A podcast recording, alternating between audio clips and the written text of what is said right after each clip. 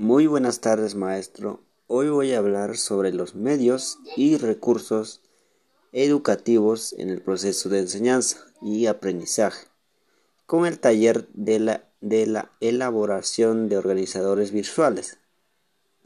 primeramente vamos a, saber los conceptos generales de los recursos didácticos y de los medios didácticos que se utilizan en una sesión de clases.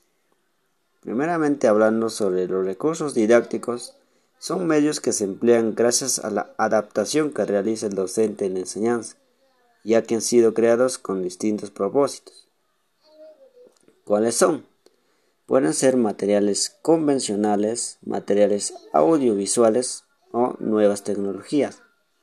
En los materiales convencionales son materiales impresos como imágenes, también son tableros didácticos, juegos y materiales manipulables. En los medios audiovisuales son la proyección de imágenes o videos como presentaciones o uso de la televisión y la radio. En las nuevas tecnologías son los programas informativos, la televisión y, la, y los videos interactivos. En cambio, en la parte de los medios didácticos son materiales utilizados con el fin de facilitar el proceso de enseñanza, siendo utilizados en procesos educativos. Estos pueden ser auditivos, visuales y audiovisuales. En la parte de auditivos se usa, la concentración máxima para transmitir con éxito la información que queremos dar a conocer. Estos pueden ser eh, radios o medios informativos.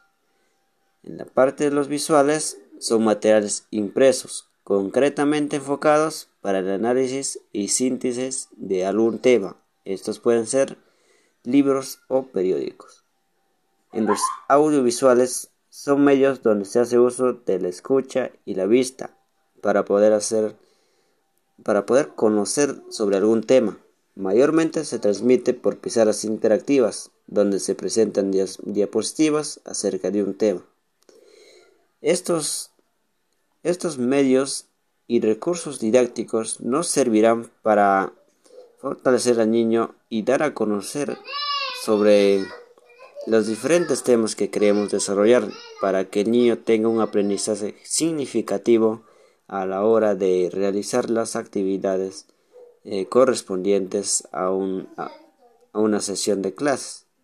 Por ende, debemos tomar en cuenta eh, siempre los recursos y los medios didácticos con lo, que queremos, con lo que debemos impartir nuestras clases.